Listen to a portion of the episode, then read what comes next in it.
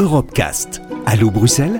Présenté par Aurélien Frances. David Cameron annonce qu'il va organiser un référendum sur le maintien ou la sortie de son pays sur Euradio. Bonjour et bienvenue dans Allo Bruxelles. Aujourd'hui, nous allons parler des Roms en Europe. Euh, pour commencer, pouvez-vous nous rappeler qui sont les Roms? C'est un peuple à l'histoire particulièrement chahutée. Euh, oui, effectivement, un Rome, en fait, euh, pour faire un peu d'étymologie, euh, signifie homme en, Roumanie et désigne une branche de la population tzigane. Alors, l'histoire très rapide, hein, les tziganes quittent l'Inde vers l'an 1000 et arrivent en Europe entre le, le 12e et le 14e siècle. S'ensuit une longue histoire de mise à l'index et de persécution et jusqu'au milieu du 20e siècle, les Roms sont, sont persécutés et discriminés en, sur le, le continent.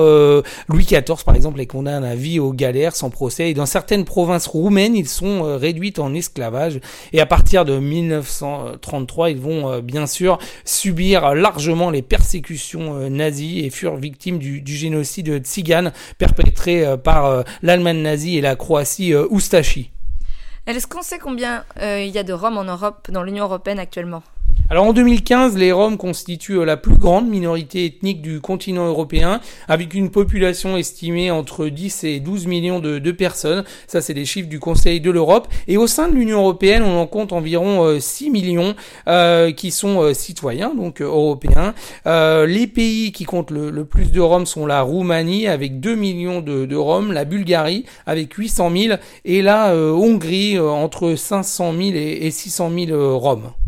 Et qu'en est-il pour la France? Alors selon euh, toujours les chiffres du Conseil euh, de l'Europe, en France il y a 15 euh, 000 Roms qui vivent, qui vivent depuis pour la majorité une vingtaine d'années, c'est-à-dire depuis la chute du communisme dans les, pays de l'Est. Hein, la plupart sont arrivés après l'effondrement du bloc de l'Est. Et est-ce que l'UE a une politique spécifique pour les Roms?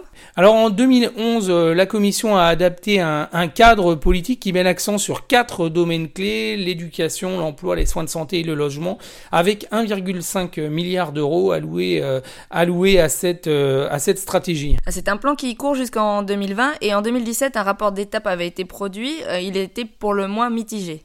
Ah oui, tout à fait. À plus que mi-parcours, ce rapport avait été euh, publié et la commission y notait que les enfants roms sont moins nombreux euh, qu'en 2016, qu'en 2011 à quitter euh, l'école trop tôt, mais que la ségrégation reste très forte. Les résultats d'une enquête réalisée par l'Agence des droits fondamentaux de l'Union européenne notaient également que dans neuf États membres de l'Union, ces lacunes sont particulièrement importantes. Selon cette enquête, 30% des enfants roms vivaient dans un foyer ayant connu la faim au moins une fois dans le mois précédent l'enquête, et dans 7 des pays concernés, entre 9 et 68% des Roms interrogés ne disposaient pas de l'eau courante dans leur euh, logement. On reproche aussi à, l'Union européenne de traiter la question des Roms comme s'il s'agissait d'un groupe euh, monolithique, alors que la réalité est beaucoup plus euh, diversifiée. Et donc il y a aussi des domaines où la situation s'est aggravée. Oui, selon le rapport, euh, la proportion des jeunes Roms qui n'étudient pas, ou ne travaillent pas, elle, est croissante. Ils sont 63% en, ils étaient 63% en 2016 contre 56% en 2011. Y a-t-il des États où la situation reste particulièrement problématique pour les Roms? Alors effectivement, quelques exemples illustrent euh, de façon assez euh, glaçante combien la, situation reste compliquée. Euh, pour citer un exemple, au mois de janvier 2019, tous les Roms du village de Vojdovinivovo en Bulgarie, soit plus de 100 personnes, avaient été contraints par exemple de, quitter leur domicile et leur village sous la pression des, autres habitants suite à une bagarre avec déscolarisation des, des enfants. Merci de ces précisions et à bientôt pour un nouveau Allo Bruxelles.